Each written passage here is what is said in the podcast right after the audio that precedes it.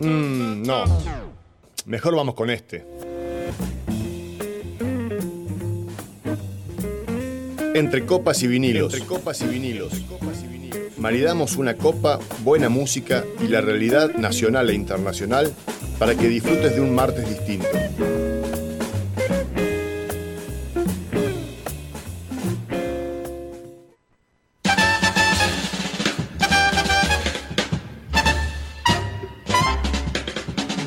Buenas noches, buenas noches a toda la audiencia de Radio Megafón. Hoy, martes 27 de septiembre, iniciamos un nuevo programa eh, de Entre Copas y Vinilos. Este ciclo que tiene es la segunda temporada. Hola, Fran, buenas noches, ¿cómo va? Hola, nuestro operador. ¿Cómo anda toda la gente que escucha Entre Copas Venir? La gente de Chañar, Dani, Claudio. Muy bien, muy bien. Y ya estamos conectados también. Le contamos a la gente que este programa lo hacemos con un compañero que está en Canadá, en la ciudad de Sherbrooke, en el estado de Quebec. Hola, Claudio Lencinas, desde Canadá. ¿Cómo va, Claudio? Hola Dani, hola Fran, hola audiencia, ¿cómo están todos? Muy bien, muy bien. Acá estamos. Un día lindo hoy. Se parece que se está viniendo la primavera por fin a la ciudad de Neuquén. Así que, ¿cómo va? ¿Por allá ya, ya eh, vino el fresco o sigue lloviendo? ¿Cómo estamos? Eh, estamos no muy fresco en realidad, estamos a 15 grados más o menos, pero sí lloviendo, lloviendo todos los días desde hace más o menos una semana. Ah, Eh, bueno. Hemos tenido una situación un poco inesperada con el huracán Fiona que vino a, básicamente terminó, terminó su trayectoria un poco más al norte de lo que se pensaba en el este de Quebec y en el norte de Nuevo Brunswick hizo bastante, bastantes daños, por cierto, en el este de la provincia. Y estamos con lluvias torrenciales desde hace más o menos una semana, poco más de una semana. Así que mirá complicado, mirá hasta dónde llegó. Había- la semana pasada justo hablábamos de Fiona, de este huracán que había afectado muy fuertemente a la República Dominicana. Eh, Puerto Rico creo que también. No, eh, Costa, no, Puerto Rico, Puerto Rico, pero no me acuerdo bien. Eh, y ahora hasta tan al norte llegó, mirá vos. Sí, la trayectoria se fue, bueno, se fue mucho más al norte que se pensaba, porque en teoría este, este huracán iba a llegar hasta Carolina del Norte, eh, o- o Filadelfia, o sea, o Pensilvania, nunca, ni siquiera iba a llegar a New York. Bueno, cambió la trayectoria, eh, eh, se vino para acá y ha hecho bastante desastre, realmente. Tengo, por cierto, hoy estuve en comunicación con, con una gente amiga en la isla del Príncipe Eduardo, que básicamente se cayeron como 50 árboles encima de la casa, pobre, pobre gente. Eh, estuvo, ha tenido que estar echando todo el día y con el motosierra, el, el conocido mío de allá.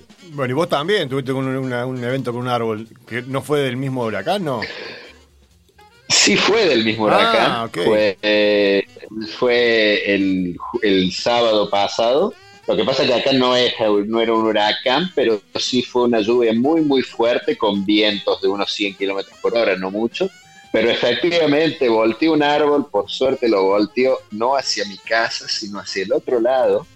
Pero me he quedado ahí el, el árbol como atravesado sobre otro árbol, que estoy un poco complicado porque no sé muy bien cómo, cómo voltearlo. Eh, realmente, porque hay algunas formas en YouTube, pero son un poco peligrosas, ¿no es cierto? Así que realmente lo, lo he dejado ahí, no sé muy bien qué hacer. Bueno, bueno, bueno, ya, ya, ya se, te- se nos ocurrirá algo y o buscaremos en internet la, la información, o si no tenemos que llamar a la persona que sabe. Como dicen ustedes, call the guy. Call the guy. Sí, el tema es que the guy se ha puesto un poco caro acá, ¿viste? Con el tema de la inflación y todo eso. Eh, Bueno, yo soy muy, muy, muy, muy, propenso y, y- y absolutamente, absolutamente a favor de Call the Guy, dejarlos a los especialistas, pero realmente se hace un poco cuesta arriba en este momento financieramente. bueno, bueno, bueno, bueno. Hoy vamos a estar hablando un poquito de la, de la crisis económica y eh, de que está viviendo Europa, seguramente. Vamos a estar hablando de las elecciones que se vienen en Brasil el próximo domingo, de las elecciones que pasaron en Italia, que no fueron sorpresa, pero sí, fue, sí es sorpresa que, que, bueno, por lo menos para mí, que, que, sea- que haya, hayan elegido con tanto margen a una candidata de, extrema derecha, neofascista o fascista. Eh, bueno, y bueno, después me, dirás tu opinión, Claudio, de la situación, pero ¿cómo la ves? Eh, a primera mano, una, una, pequeña introducción. te puedo contar, te puedo contar que esta situación en Italia efectivamente no, no es muy, muy feliz, pero tampoco es inesperada. Es la consecuencia directa de una tras otra, eh, eh, digamos, decepción de los últimos gobiernos en Italia, que se va traduciendo a los últimos gobiernos en Europa y los últimos gobiernos en Occidente, no hablo de Latinoamérica, dejo Latinoamérica de lado, pero Europa y América del Norte, en donde uno tras otro los gobiernos liberales, los gobiernos de centro izquierda, los gobiernos de centro derecha y los gobiernos de derecha, cada promesa que hacen, cada plataforma de campaña, la incumplen, la incumplen y la incumplen y es la consecuencia inevitable de caer en la ultraderecha, porque finalmente la ultraderecha tiene el discurso mucho más simple, mucho más fácil de comprender para el común de la gente. Y el común de la gente cuando está desencantada con los partidos tradicionales, con las ideologías tradicionales, y se va hacia los extremos. Y el problema es que la ultraderecha ha sabido capitalizar eso en Europa cosa que la ultraizquierda no ha sabido capitalizarlo, todo lo contrario, y es más, las experiencias que hubo con la ultraizquierda o la izquierda radical que se le decía, experiencia en Grecia, experiencia en, eh, España un poco, eh, y en alguno que otro país dando vuelta por ahí, fueron, una, fueron un desastre total, con traiciones, sobre todo en Grecia, eh, no, no sé si recordás el el caso de, el, caso de Grecia, donde, eh, donde ganó, la, ganó la izquierda radical, y a los días se dio vuelta completamente de su plataforma. Bueno, eso la gente no se lo olvida. Y es una tradición tras otra, tras otra, tras otra. Y lamentablemente llega la ultraderecha con el discurso anti-inmigración, culpando de todos los inmigrantes, culpando de todo el globalismo, culpando de todo el extranjero, que viene a capitalizar ese desencanto y esa decepción que lleva desde 2008 hasta hoy. Lleva ya 15 años de decepción tras decepción tras decepción. Y en Italia sobre todo, no lo vamos a, no, no lo vamos a negar, con una crisis migratoria bastante complicada, donde oleadas de inmigrantes, eh, de, inmigrantes, y digámoslo con todas las palabras, de inmigrantes ilegales desde el norte de África, llegan a las costas italianas y saturan el sistema. Italia no está preparada, ya no, ya no puede más, ya no puede más para, recibir gente. Y entonces empieza, eh, empieza el odio hacia el inmigrante que desencadena en lo que está en lo que estamos, estamos viendo ahora, que no va a terminar en Italia. Suecia pasó lo mismo. Suecia ganó la ultraderecha. En Suecia. En uno de los países más socialistas del mundo. Bueno, vamos, vamos, a, vamos a profundizar un poquito más, Claudio, de, estos temas. Mandamos un saludo grande a la gente de, San Patricio de Chañar, que hoy vamos a estar conversando de vinos con un eh, con una persona que nos recomendó eh, nuestro eh, gran amigo de, San Patricio, eh, Jorge mm, Martínez Arias, que es Rubén Tealdi. Rubén Tealdi es un viñatero que está, refundando el cultivo de, de, vid en Entre Ríos. Vamos a conversar un poquito sobre qué pasó, que hubo un, un, gap, un impasse, un, un lapsus interruptus en el, desarrollo de la, vitivinicultura en Entre Ríos. Sí, tenemos un montón para conversar. El martes pasado estuvimos conversando eh, adelantando un poquito el tema. Eh, y bueno, vamos a estar hablando con este productor viñatero que nos va a contar un poquito la experiencia que están llevando a cabo un grupo de, eh, emprendedores en la provincia de Entre Ríos haciendo vinos en una región que fue hace muchos años atrás la cuarta productora más importante de vinos de la Argentina. Así que bueno, este Marcelo Molina, nuestro sommelier, también se va, a unir a la entrevista, como lo adelantamos por las redes sociales. Nos pueden seguir por la app de Radio Megafon, por eh, YouTube, para través del streaming. Estoy con un problemita de internet en la computadora, así que estamos haciendo eh, programa sin internet hoy. Eh, esperemos que lo pueda solucionar. Tenemos. No se cortó. A ver, Claudio, ¿me estás escuchando? Sí, ¿no? No sé.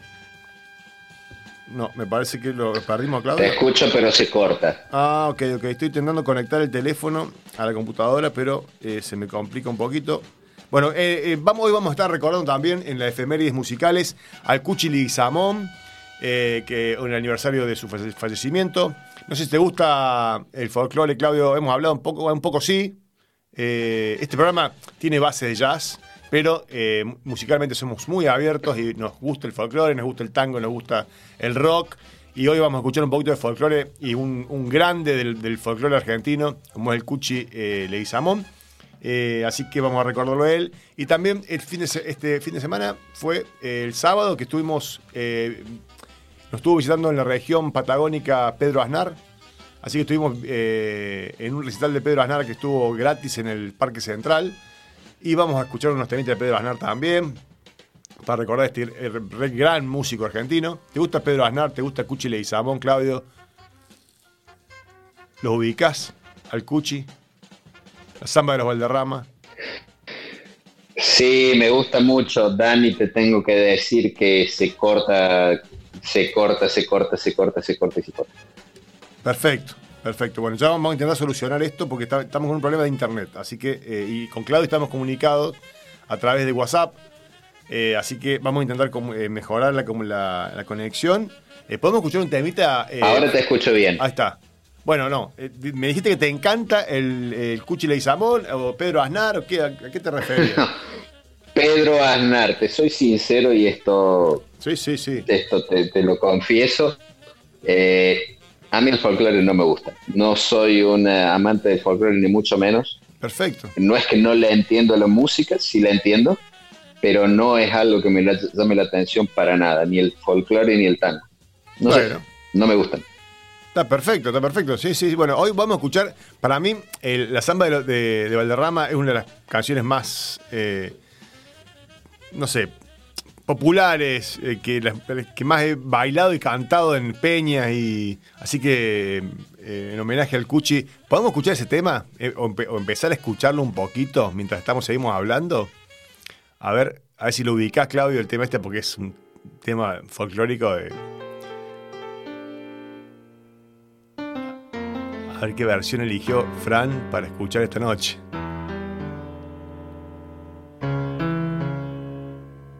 Bueno, mientras escuchamos esta versión de Cuchi, eh, vamos a ten- intentar arreglar la conexión a internet y volvemos. Así que los dejo, escuchando. Ahí va.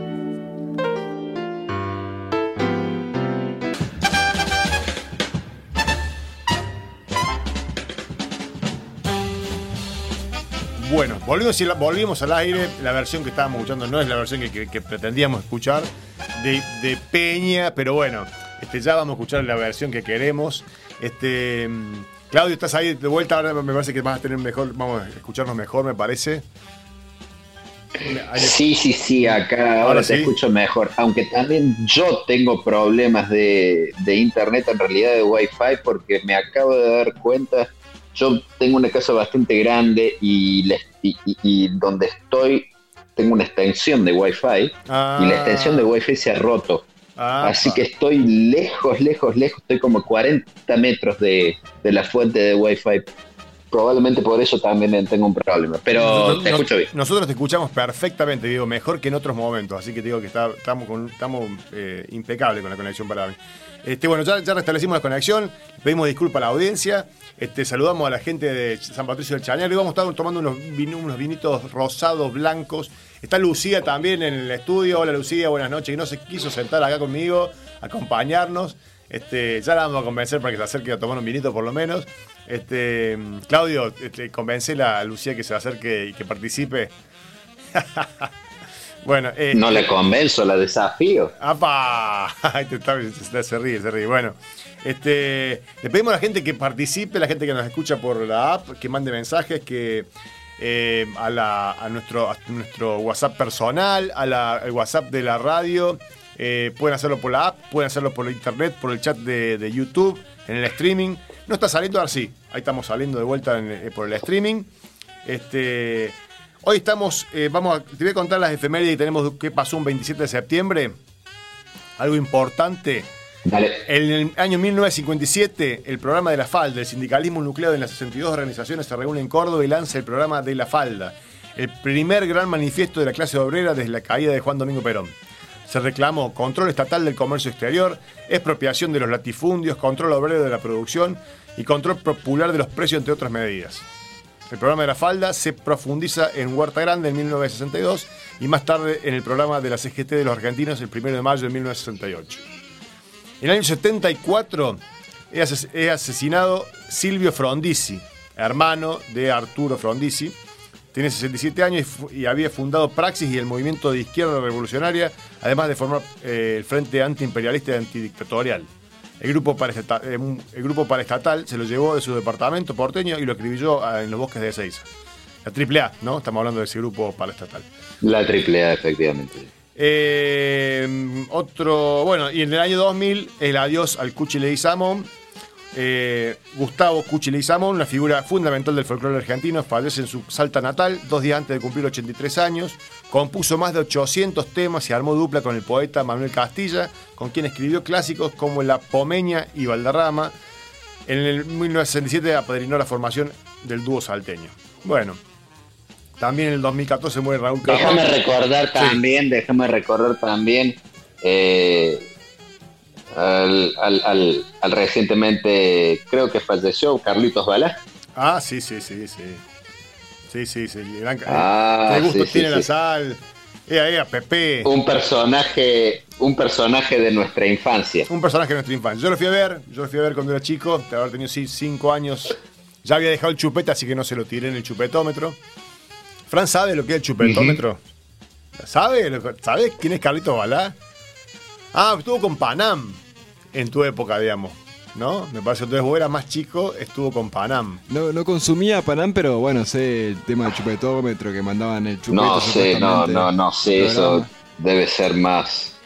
Bueno, No no, sé. no, no, no. Vos, vos, Claudio, no lo viste, pero hace unos años estuvo, los últimos años creo que estuvo en televisión, estuvo con, con una conductora infantil que era Panam, no sé si lo ubicás, eh, que hacía un programa infantil y él participaba de ese programa. Me suena, me suena, me suena, me suena. Pero bueno, nada, un personaje de nuestra infancia eh, que casi siempre hizo programas para chicos, que tuvo pasados un poco complicados en la época de la dictadura también, ¿no es cierto? Sobre todo, Sí. ciertas colaboraciones, pero bueno, Participó eh, en un montón de películas que fueron, que fueron pro dictadura, sin duda. Exactamente, seamos sinceros, hay, no hay muchos que se salvan de esa época, así que, bueno, todos tienen esqueletos en el placar, pero es un personaje que fue muy querido y que tuvo un gran éxito en su época y que marcó una parte de la historia de la televisión argentina. Sí, totalmente, totalmente. Bueno, este, ya recordados las efemérides, este, eh, hoy teníamos para charlar eh, del tema de elecciones. Eh, recordamos la audiencia que, no, que tipo eh, 11 menos cuarto, 11 menos 10 vamos a estar con- eh, conectados, con- eh, comunicados con Rubén Tealdi, un, un productor eh, viñatero de Entre Ríos, con el que vamos a estar conversando sobre un nuevo desarrollo de la vitivinicultura en Entre Ríos. Eh, vamos a estar tomando un vinito rosado, un chardonnay también, de, la- acá de San Patricio del Chañar, eh, para hacer conmemoración a, los vinos que nos seguramente nos va a comentar Rubén. Eh, y la idea era que charláramos un poquito antes de esto, eh, de las elecciones de Brasil, las elecciones en Italia. Podemos conversar también de la, de la situación actual de la, de la investigación que está avanzando sobre el, el atentado a la, a la vicepresidenta Cristina Fernández Kirchner. Eh, cada vez hay más conexiones eh, complejas, ¿sí? Desde los abogados que, que, van están eh, defendiendo a, estos personajes que eran supuestamente la banda de los copitos eh, y ahora parece que tienen cada vez más conexiones con servicios de inteligencia, así que bueno, estaremos conversando sobre eso también. No sé si tenés alguna opinión de, de alguno de estos temas que quieras hablar, en- por cuál empezar. Mm, Mira, eh, ya hemos hablado de las elecciones en Italia, de hecho, casi, casi que mi opinión la podría profundizar un poco más, pero bueno, eh, es básicamente, es básicamente así. Un poco lo contrario ocurre en América Latina, donde el próximo, el próximo fin de semana son las elecciones, son las elecciones en Brasil, el país más grande, más grande del continente, del, sub- del subcontinente, que la verdad que aparentemente no tienen demasiadas, no, demasiada emoción porque Lula aparentemente va a ganar por un amplísimo margen, amplísimo margen.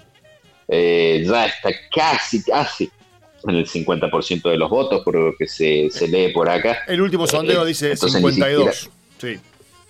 Claro, ni siquiera, ni siquiera ganaría, eh, ni siquiera haría falta una segunda vuelta. Eh, una reivindicación para Lula luego de la operación, la operación judicial que, que se, le, que se le hizo.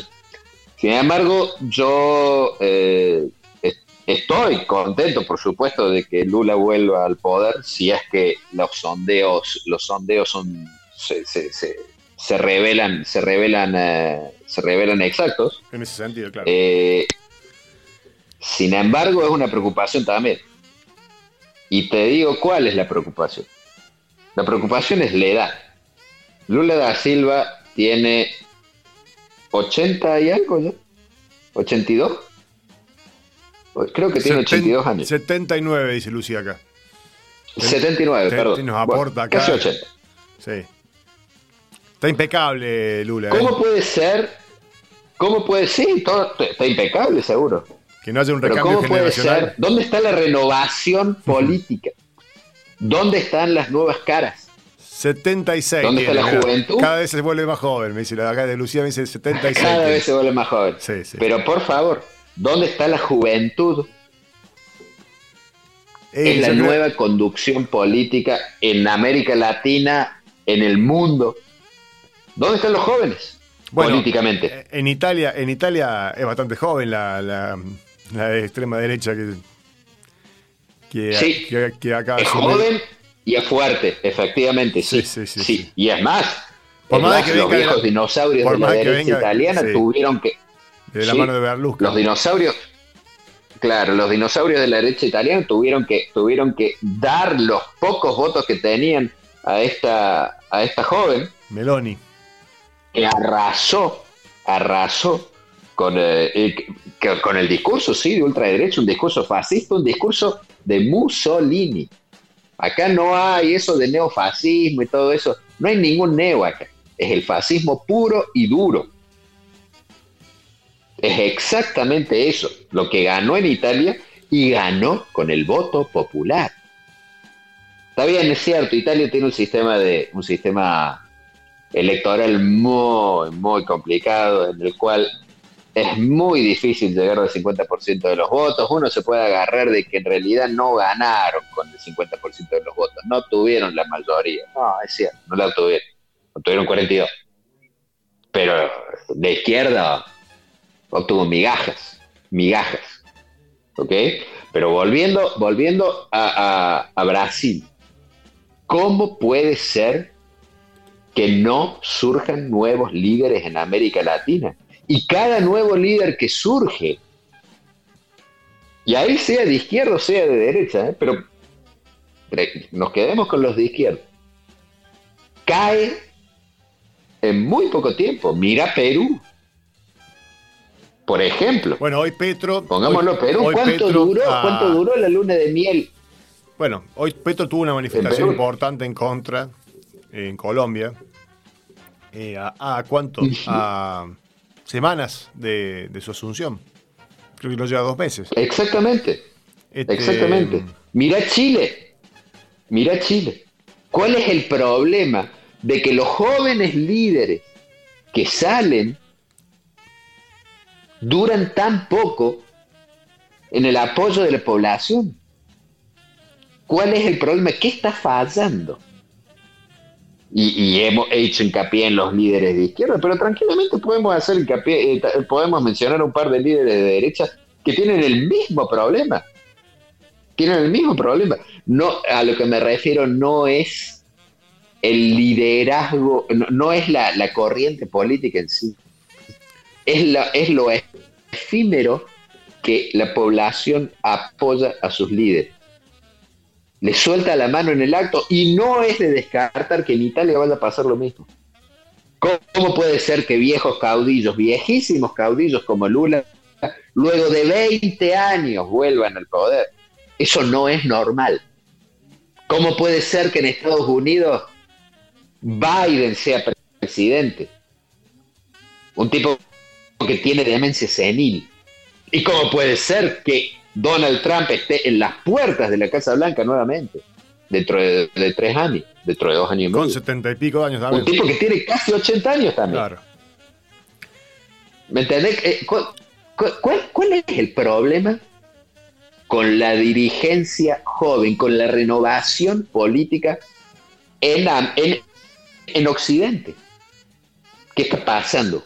Eh, eh, es una reflexión, es una pregunta, no tengo la respuesta. No, no, no, claramente, claramente yo tampoco tengo la respuesta, pero es muy interesante lo que planteas porque la, verdad que, que se da en cualquier en, distintas corrientes políticas, como vos lo decís. Le pasa le pasa a Boric en, Chile, le pasa... Bueno, Petro no, es tan joven. Eh, sí. Es para pensar, es para pensar. pero si la, si la juventud... ¿Me, O sea, es como que, es como que la juventud eh, la renovación política, los nuevos líderes políticos no despiertan pasión, no despiertan fidelidad y el apoyo es efímero, es muy corto, muy corto. Yo creo cortísimo. Que, yo creo que las presiones eh, que ejerce el poder real a, este poder político eh, que fue elegido son muy fuertes. Mi sensación es que eh, no cualquiera de estos personajes eh, tiene las convicciones tan, tan, eh, tan fuertes, digamos, como para aguantar la presión que ejerce el poder real. Esa es mi sensación. Si yo tuviera que buscar una respuesta dentro mío, diría, me parece que, que, ceden ante las presiones. Por eso la, por eso la, población deja de, de bancar su voto eh, al ver que, que flaquean algunas decisiones. Eh, a mí me parece que es por ese lado, pero bueno, tampoco es una respuesta muy, muy pensada, simplemente es una sensación que me da a mí que, por lo que veo en los diferentes líderes, que cuando, cuando empieza a cambiar este, esta, este apoyo, a partir de decisiones, digamos, o de decisiones o de no decisiones, ¿no? O de no avanzar o de no profundizar con algunas medidas que uno esperaría que se tomaran con, luego de obtener un apoyo popular, ya sea en las urnas, o bueno, lo que pasó aquí con Alberto, luego de la, de la primera etapa de la pandemia, que tenía un apoyo popular realmente importante, sacaron el 80%, se decía, y que ahí no se tomaron eh, medidas eh, realmente para profundizar en, algunas, en algunos sectores, lo, que pasó en el caso de Vicentín y, y, bueno, y varias otras medidas, ¿no? Que que, fueron amagues. Me parece que, por ahí si yo tuviera que buscar una respuesta. Pero bueno, son preguntas. Le pedimos a la audiencia que participe, que se comunique, que opine. Este, lo, que sí, lo que sí te puedo decir, lo que sí te puedo decir es que volviendo más a la parte corriente política, la ultraderecha en Occidente tiene viento en popa en este momento. En general en Occidente tiene viento en popa. En Estados Unidos y en Europa e incluso te puedo contar que en Canadá la cosa está girando poco a poco la derecha. El nuevo, felizmente la ultraderecha de Canadá tiene una particularidad que no es antimigrante. De hecho, el nuevo líder del Partido Conservador está casado con una venezolana que es un platazo. Eh, que es todo un personaje la, la chica eh, una inmigrante venezolana. Eh, y, acá en Quebec, el líder de la ultraderecha de Quebec es un hombre eh, pro inmigración, eh, gay, homosexual, es eh, una ultraderecha muy particular la que hay acá en Canadá.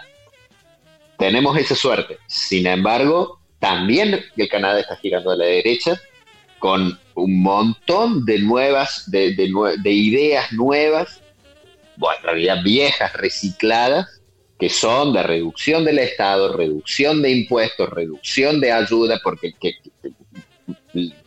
bajar el peso del Estado, despedir gente, etc. Sí, sí, bajar el déficit fiscal. Achicar el Estado. La clásica receta neoliberal. Sí, sí, efectivamente, efectivamente, efectivamente. ¿Y? ¿Y qué hacemos con esto? ¿Qué solución le vemos? Porque nosotros no lo vamos a negar. Nosotros tenemos una orientación política específica que no está, no está en la buena, está en la mala. ¿Y por qué está en la mala? ¿Vos, crees que es porque, porque es muy tibio el gobierno? ¿En el caso de Argentina? Es posible. En el caso de Argentina. No, esa es una explicación, ¿Es, una explicación que yo le intento encontrar. No, no, es, es, posible, es muy posible. Yo personalmente creo que en el caso específico de Argentina, y ya lo he dicho muchas veces, no lo voy a repetir, se cometió un error monumental y ese error monumental fue tan grande que costó y costará las elecciones del año que viene. está haciendo futurología. está haciendo futurología, eso no. Por este- supuesto que estoy haciendo futurología. y tomo los riesgos, los, riesgos que, vienen con eso. Si me equivoco, estaré muy feliz. sí, Ahora, ¿me entendés? Sí, sí, sí, sí, sí. Bueno, este. Ahora, bueno. Veremos que este, el señor Cuno está opinando, este, que uno de los oyentes que, nos, que participa habitualmente, no sé si nos estará escuchando. Este, vamos déjame ponerme más ameno, por favor, déjame ponerme más ameno que tengo una cosa que hacer. Muy bien, abriste, abriste la lata. De, qué cerveza abriste hoy? Yo también, yo, este, tendríamos que ir a. Ah, hoy estoy, hoy estoy mucho más terrenal. Hoy me, me, estoy tomando una sol mexicana. Oh, mira qué cerveza. No, a mí no me gusta, no me gusta esa cerveza, pero bueno. Este, entiendo el, consumo de ese tipo de cervezas en lugares de mucho calor y mucho picante. Es como tomar un agua más, más refrescante, no sé. A mí no me gusta el tipo de cervezas, esas super lager, super suaves, como la Budweiser y todas esas cervezas. Y la Sol me parece algo similar. No me gustan. Pero bueno. A mí la Sol, la Sol eh, me parece un punto medio. A mí, a mí me gustan más o menos bien las cervezas mexicanas. La Sol me parece un punto medio entre la Corona, que es la peor de todas. Mira. Y la Modelo, que es la mejor. De la Lager, Modelo Lager puede ser, sí, aceptable. La Modelo, la Modelo a mí me encanta. Es una de mis cervezas de cabecera. Efectivamente, para cuando hace mucho calor. Pero bueno, eh, lo que pasa es que acá el mucho calor es tan poco tiempo que. Claro. poco tiempo para tomar esa cerveza, claramente. Bueno, Fran, vamos, a escuchar un temita de, de, de Cuchile y Samón ahora sí. Bueno, escuchamos la samba de Valderrama de, de Cuchile y Samón y, volvemos. En un toque y ya hacemos llamamos a, a nuestra primera entrevista del día de la fecha.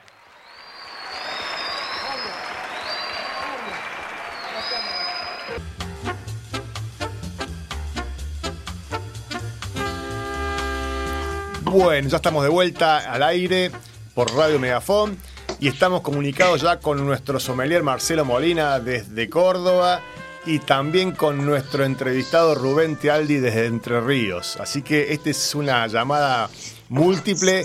Buenas noches a todos. Eh, hola Rubén, ¿cómo estás? Bienvenido a Entre Copas y Vinilos. Hola, hola Daniel, buenas noches. Marcelo, buenas noches también. Y Claudio de este, Canadá. Aquí estamos desde Entre Ríos, Victoria Entre Ríos. Muy bien. Muy bien, Claudio, Claudio. Ahí está, muy bien. Hola Marcelo, buenas noches. buenas noches, Dani, Rubén, un gusto poder intercambiar este conocimiento Igual. que debes tener vos. Eh, Mirá, bueno, sí. Sí, en esta. Eh, bueno, lo, mío, eh, no sé, yo, comienzo yo, Daniel. Déjame que te haga, una pequeña introducción, le contamos a la audiencia que, eh, quién es Rubén. Rubén, digamos, vos nos vas a contar un poco más, pero la idea es que, que charlemos. Yo eh, accedo a Rubén a través de, Jorge Martínez Arias, de, acá de San Patricio de Chañar, que nos hace el contacto, porque nos dice, hablen, con, hablen con Rubén que es un, productor que, que, tiene un amor por la tierra, por las uvas, y está desarrollando la, la vitivinicultura en Entre Ríos después de la, prohibición que hubo. Bueno, y ahí, cuando me hablaron de prohibición, ahí me interesó mucho más hablar con vos, porque yo hace un tiempo atrás estuve eh, en Colorado, en Estados Unidos, donde también por una prohibición se generó toda una, que lo hemos charlado en este programa, charlamos mucho de, bebida en general, de vinos en particular, y en esa región de Colorado se, había desarrollado los vinos de, frutas. ¿Sí? A partir de esa prohibición. Ah, en Entre Ríos, eh, cuando me enteré que, hubo una prohibición, empezamos a investigar y dijimos, qué loco esto que haya pasado que de una región que, fue la cuarta eh, productora de vinos a nivel nacional, que haya desaparecido el vino, o casi desaparecido, ¿no? Y por eso dijimos, esto, es, sumamente interesante hablar con un productor y más con una persona que está eh, desarrollando esto nuevamente hace unos ya como 10 años ya, ¿no? Me parece. Sí, un poquitito más, un poquito más. Un poquitito más. Yo, yo comencé, sí, sí. Este, bueno, sí, yo la verdad que tuve la suerte de que la, vitivinicultura entrerriana tiene cuatro momentos. Si, si, si te parece, empiezo a contar más o menos lo que puede llegar a ser interesante. Y vos, bueno, yo cuento. Y después vos, si te parece que tenés que interrumpirme por alguna pregunta, por supuesto que cortame y, hacemos lo que vos me digas. Perfecto, perfecto. Pero bueno, eh, es importante lo que sucedió acá porque la vitivinicultura entrerriana tiene cuatro momentos los inicios allá en, vamos a hacerlo sintético, digamos, ¿no? En 1860, 1850, cuando empiezan a llegar los, los inmigrantes, los, vascos, los franceses y toda esta gente, italiano inclusive, este, ahí comienza un poco la vitivinicultura entrerriana, porque estos tipos venían con sus ideas, sus costumbres y sus ramitas debajo del brazo para, para seguir haciendo lo que estaban haciendo allá. Así que más o menos 1850, 1860 la, la vitivinicultura entrerriana comienza, esos son los inicios, y se lo toma a Urquiza como el precursor, digamos, quién, quién sería la persona este, referente de, este momento. Bueno, se lo toma Urquiza porque él también tuvo su viña ahí en su, en su Palacio San José. Este, entonces, bueno, ese es el inicio. Después tiene el otro momento que es el apogeo, después viene el otro que es la decadencia y ahora el renacer. El apogeo fue por allá por 1890, 1900, y es como vos decías, fue el cuarto productor argentino de vinos y fue muy muy pujante eh, ese momento, ¿no? Sí. Este, tanto es que los, vinos llegaban a Buenos Aires rápido porque teníamos el río que los llevaba. Claramente. Y, era y era digamos era era más fácil llegar desde desde Entre Ríos, Victoria, Colón, Concordia, estos lugares era más fácil llegar por el río y era más cerca que venir, venir en carro desde, desde Cuyo, digamos, ¿no? Así que eso, eso fue que hizo que proliferara la, la viticultura entrerriana, donde se hacían vinos, bueno, con aquellas uvas de aquellos momentos, seguramente eh, no eran tan buenos como si los comparamos con, con, lo que se está haciendo ahora, ¿verdad? Este, tal vez estaban oxidados y llegaban, vaya a saber cómo, pero bueno, tuvo su apogeo 1900, 1910, por ahí. Después viene la, ese fue la después viene la decadencia cuando en 1935 se creó la Junta Reguladora. En la presidencia de Justo fue esto, sucedió, que casualmente era un, es un era un entrerriano, presidente de la Nación, y ahí se, se, se creó la Junta Reguladora donde, entre otras cosas, se prohibió la vitivinicultura, yo tengo entendido que en todo el país, pero bueno, voy a hablar de Entre Ríos. Eh, digamos, foméntese Cuyo y prohíbase la vitivinicultura aquí, porque Cuyo, bueno, no tenía tantas posibilidades de hacer agricultura, hacer ganadería, si bien lo, hacen y lo, lo, hacían, pero en mucha menor escala que lo que se puede hacer en esta zona húmeda, digamos. Así que por lo tanto, yo lo cuento de esta manera, seguramente debió haber algunos, algunas cuestiones, algunos negociados y estas cosas que uno supone que pudieron haber sucedido, pero yo lo cuento de esta manera que me pareció que hasta está, está bien, estuvo bien, porque había que fomentar eso que ellos podían hacerlo perfectamente. Por lo tanto, acá se podía hacer trigo, queso, eh, de, todo, maíz, todo lo que, todo lo que el, campo pueda, pueda hacer, lo, se hacía acá. Así que entonces se prohibió esta región y se fomentó con la citricultura, que eh, la, la citricultura entrerriana es, es muy conocida y en aquel momento, cuando se prohibió la vitivinicultura, digamos, se prohibió la vitivinicultura a nivel comercial. Claro. Vos, vos podías tener tu en tu casa, tu parra, y tu parral y hacer tu vino, y eso no pasaba nada, pero comercialmente eh, estaba prohibido. Entonces se fomentó con citricultura. Arránquese estos viñedos y plántense este, mandarinas, naranjas, limones y todo esto. Así que ese fue el- el- la, la decadencia en, el- en 1930. El- En el 35 fue esta, esta decisión de la Junta Reguladora, que en el, en el, en el- que duró hasta el 45, más o menos hasta el 44, 45, donde esta lucha fue muy, muy fea, digamos, porque, claro, estos tipos, aquella gente eh, se, se resistía a esto, ¿viste? No, no, no fue fácil, se quemaron, se quemaron alambiques, se quemaron viñedos, fue, fue bastante doloroso, cuenta la historia para estos entrerrianos de aquel momento. Claro, sí, sí, sí. No fue que le Bueno, dijeron, no fue que le dijeron, este, no pueden cosechar y bueno, pero aunque si- pero sigan un poquito más, no, no. Fue violento. No, no, no, claro, fue, fue, fue doloroso, la historia cuenta que fue muy doloroso.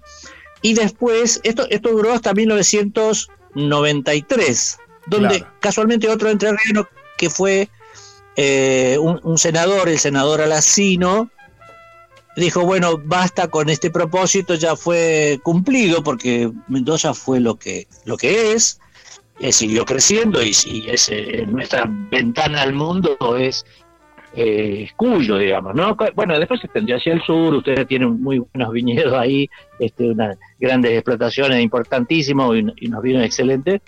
Pero bueno, en aquel momento Cuyo era, digamos, el, el epicentro de la vitivinicultura. Claro. Entonces, eh, y, y eso, y eso fue creciendo. Hasta que en el 93 Alacino dice, bueno, basta con esto, eh, posibilítese nuevamente la vitivinicultura en todo el país.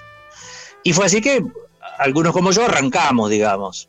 Yo arranqué mucho más tarde, esto fue en el 93, después uno se entera en el 2000, 2000 y algo, y, y uno de los primeros que, que- retomó, este, que, que- tomó este renacer de la vitivinicultura, fue eh, la bodega Bullies Hermet de Colón.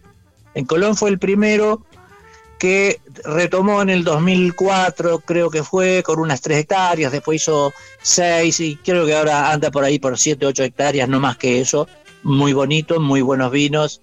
Este, y, este, y este Jesús Bullies, su, su propietario, fue un poco el que nos contagió a todos, porque cuando nos enteramos de que en Entre Ríos se podía hacer vino, wow, o por lo menos yo dije así, wow, en este paisaje tan bonito que yo pude comprar una- unas hectáreas acá en Victoria en el 2001, 2002 fue más o menos, dije, uy, en este vos- paisaje tan lindo porque Vos no no sos sé- entrerriano. yo no yo no soy entrerriano, soy cordobés. Ah, mirá, bueno, acá somos Soy cuatro cordobés. cordobeses entonces en esta, en esta llamada. Pero sí, si yo le- le- les, no- les noto la tonada y digo, ¿qué hacen estos, estos cordobeses en, en el sur? Pero bueno, eh, sí, soy cordobés de la, no cordobés de Córdoba, sino que de, del lado de San Francisco, por esa Ah, zona donde sí, ya Casi santafesino. el cordobés eh, ya no, no, no es tan cordobés, Claro. este, ya somos más gringos, este, de- de- no tenemos esa tonada. No, no, no. Este, bueno, Bueno, y te- así que... eh, y- ya- ¿Estabas viviendo allá o, o- o compraste para irte a vivir allá y, y empezaste a. Mira, yo trabajé mucho tiempo, yo trabajé mucho tiempo en, en- en Rosario, yo soy publicista de, de corazón, de alma, desde que creo que tenía 6, 7 años, yo eh, siempre quise, quise dibujar, actualmente me estoy dedicando al dibujo, dibujo de historieta, de cómic, ese tipo de cosas, Mira, pero eh, eh, claro, y, y en Rosario eh, pude lograr el sueño de tener la agencia propia de publicidad y, y, bueno, siempre estuve atravesado por, por la imagen y todo lo que tenga que ver con la imagen, la fotografía, el dibujo animado y todo eso. Y en un momento dije, hoy, bueno, quiero dejar de hacer esto y me cruzo el río y me voy para Victoria y ahí me encontré con este paisaje tan bello que es Entre Ríos, que yo no sé si, si lo Sí, conocen o habrán visto imágenes.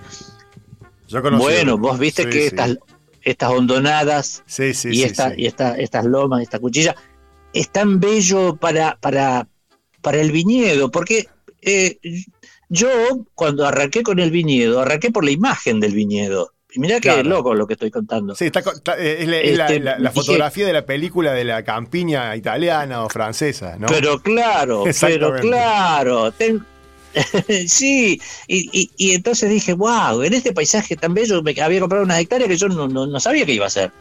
No, yo quiero llegar y ver una viña así que me agarró la locura en el 2007 por ahí, que puse cualquier variedad, dame la que tenga, vivero de qué sé yo qué, y puse ahí unas hileras.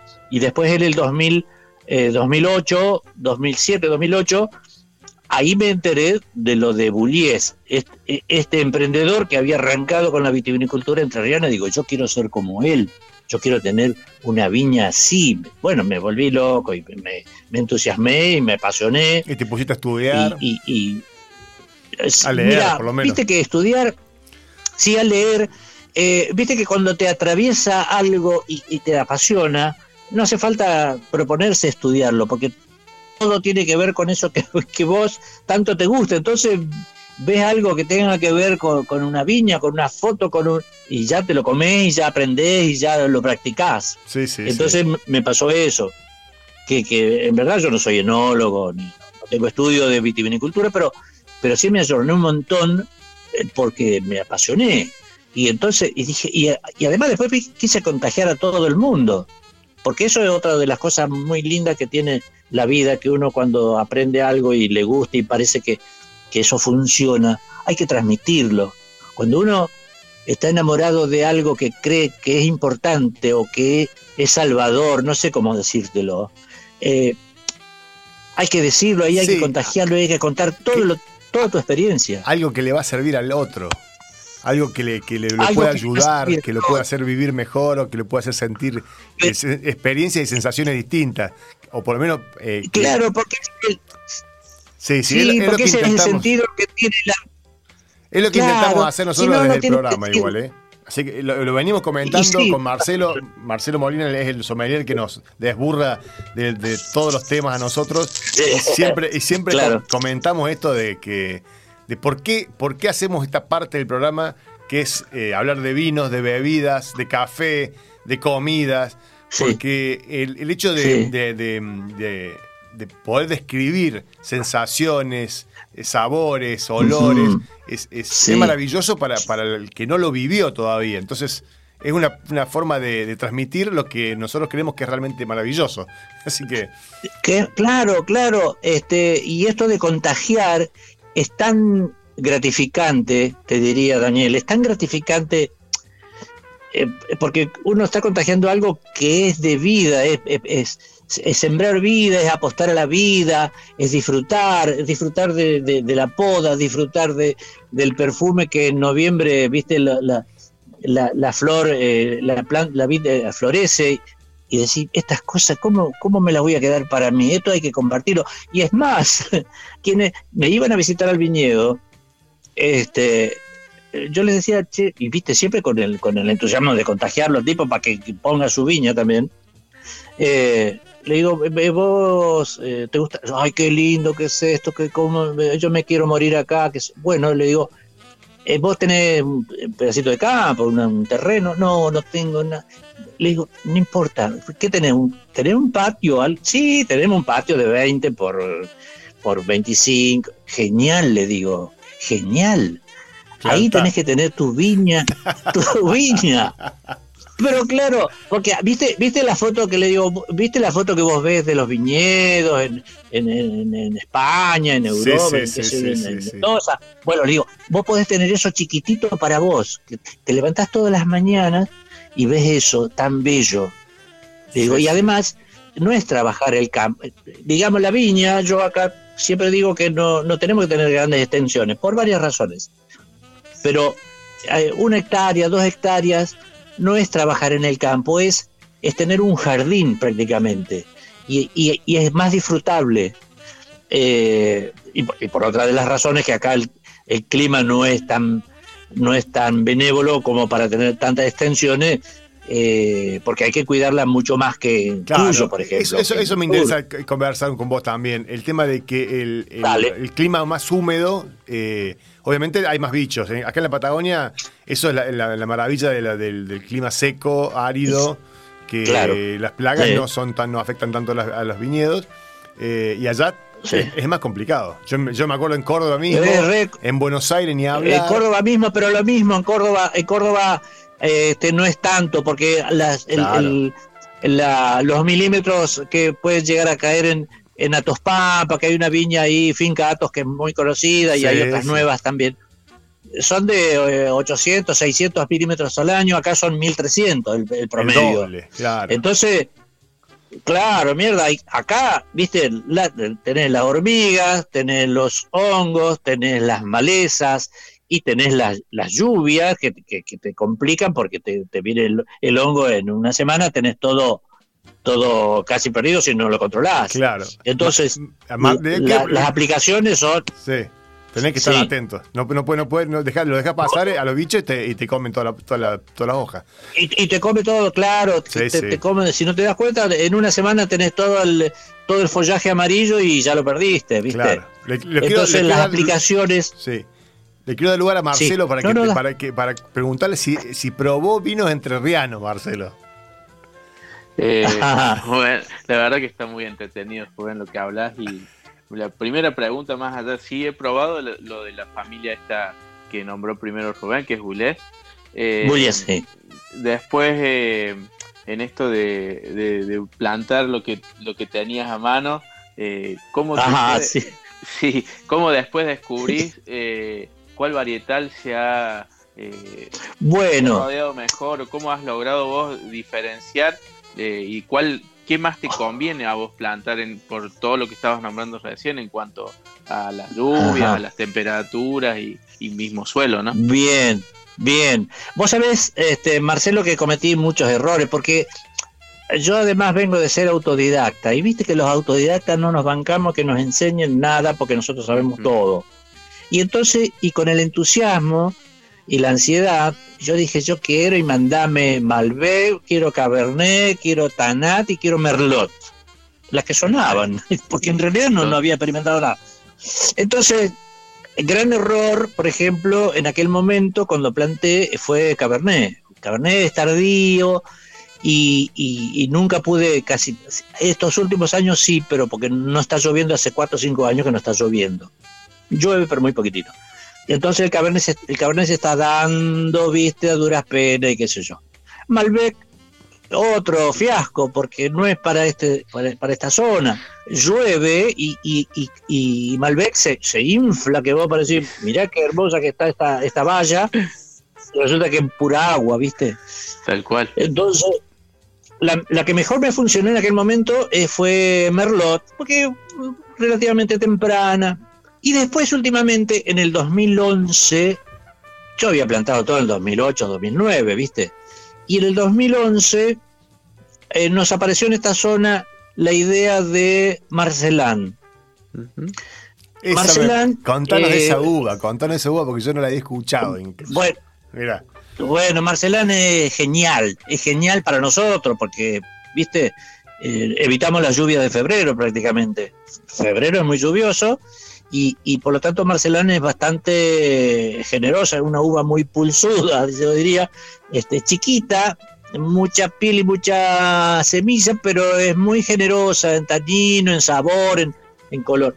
Y eh, en 2011 vino un francés por esta zona y dice, che, estuve, sobre todo, especialmente estuvo allá en la zona de Colón, en lo de Bullies, y hubo una reunión donde hubo gente del INTA y alguna y gente del INTA de acá de, Victoria que estuvo también en esa reunión y este tipo empezó a hablar del Marcelán. Dice, ustedes tienen que plantar Marcelán por esto, aquello, esto, estas bondades, digamos, de, de más precoz, de que es generosa, de que es muy buena uva, muy tintorera. Y entonces el INTA de acá lo tomó, tomó esa charla. Che, dice, tenemos que probar el Marcelán. Y conseguimos en Mendoza Marcelán, entonces hizo un pequeño viña experimental en mi chacra, el INTA la hizo, de unas 300 plantas, y bueno, fue sensacional. Entonces empezamos a hablar, y yo sobre todo que soy bastante getón y contagiero, digo, nosotros tenemos que ser la tierra del Marcelán. Yo no sé si lo vamos a lograr algún día, qué sé yo, pero diga, empecemos a decir que nosotros somos la tierra del Marcelán, ya que, eh, que, no, se habla tanto. Y bueno, eh, y ahora hay mucha gente que lo está teniendo al Marcelán. Eh, es como que hay que recomendar que quien implante una viña no... Malbec, viste, quieren tenerlo, todos queremos tenerlo, porque si un viña, ¿cómo no va a tener Malbec? Esa era la idea de aquel momento y todavía es así. Marcelo, Pero Marcelán hay que tenerlo. Contanos, contanos esa uva, de, hay un poquito de esa uva, que vos eso la debes conocer vos, yo. Mira, la verdad que... Hola. Sí, ¿me, escuchas, ¿me escuchan ahí? Sí, sí, te escuchamos. Sí, sí, eh, tal cual, tal cual lo, lo, describe Rubén ahí, es una uva... Eh, hoy en la actualidad en Mendoza hay algunos productores que están haciendo Marcelán, pero bueno, eh, es una uva que da muy buen color a los vinos, con eso también todo que eh, un potencial bastante interesante para desarrollar y en cuanto a aroma eh, siempre al no estar tan uno tan familiarizado con, con esta cepa eh, por lo general los descriptores son más parecidos a, frutos bien negros no y los taninos bien si bien depende mucho de, de, la época de que uno pueda cosechar pueden llegar a ser, si uno logra cosecharlo bien madura, dan unos taninos muy, muy suaves y, bien, y bien lindos como para darle más potencia y, un aroma característico un poco más, más complejo, ¿no? Mira, Yo, bueno. este... ¿Y, qué, sí. Contanos vos, Rubén, de la, de, la uva que, que tenés en tu viñedo. A ver si coincidís bueno, este Sí, sigo, sigo por supuesto con, con, Merlot, que es, eh, también me, acompaña bien, siempre me ha acompañado bien Merlot, también fue uno de las precoces. Y por supuesto que eh, Merlot es más suave, casi tiene muy poco color, pero es muy, es muy delicado, el, Merlot es, muy agradable. la que yo, lo que yo no tengo son uvas blancas, cosa que los, eh, los enólogos nos están recomendando que tengamos blancas sobre todo Chardonnay, eh, porque también es, precoz y más si vamos a hacer algún espumante. Chardonnay es, ideal porque también, digamos, es precoz y cuando, bueno, Marcelo lo sabe perfectamente, que si queremos hacer algún espumante lo vamos a cosechar antes. Tal cual.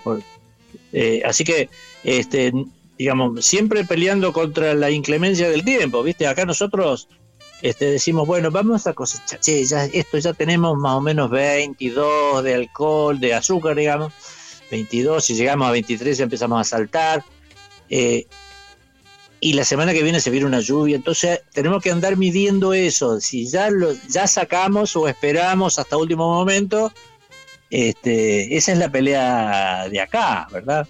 Claro, este, muy, muy a veces, a veces no tenemos muy pendiente del clima y, prácticamente hasta hace un tiempo, repito que hace unos 4 o 5 años que no está lloviendo tanto, pero yo siempre decía este, que es muy difícil para nosotros tener eh, algún vino este, de, guarda de, muchos años porque nuestros vinos son débiles de, débiles de alcohol y débiles de, de acidez por lo tanto no tienen ese respaldo para bancarse tanto tiempo, son vinos para consumirlo rápido, digamos.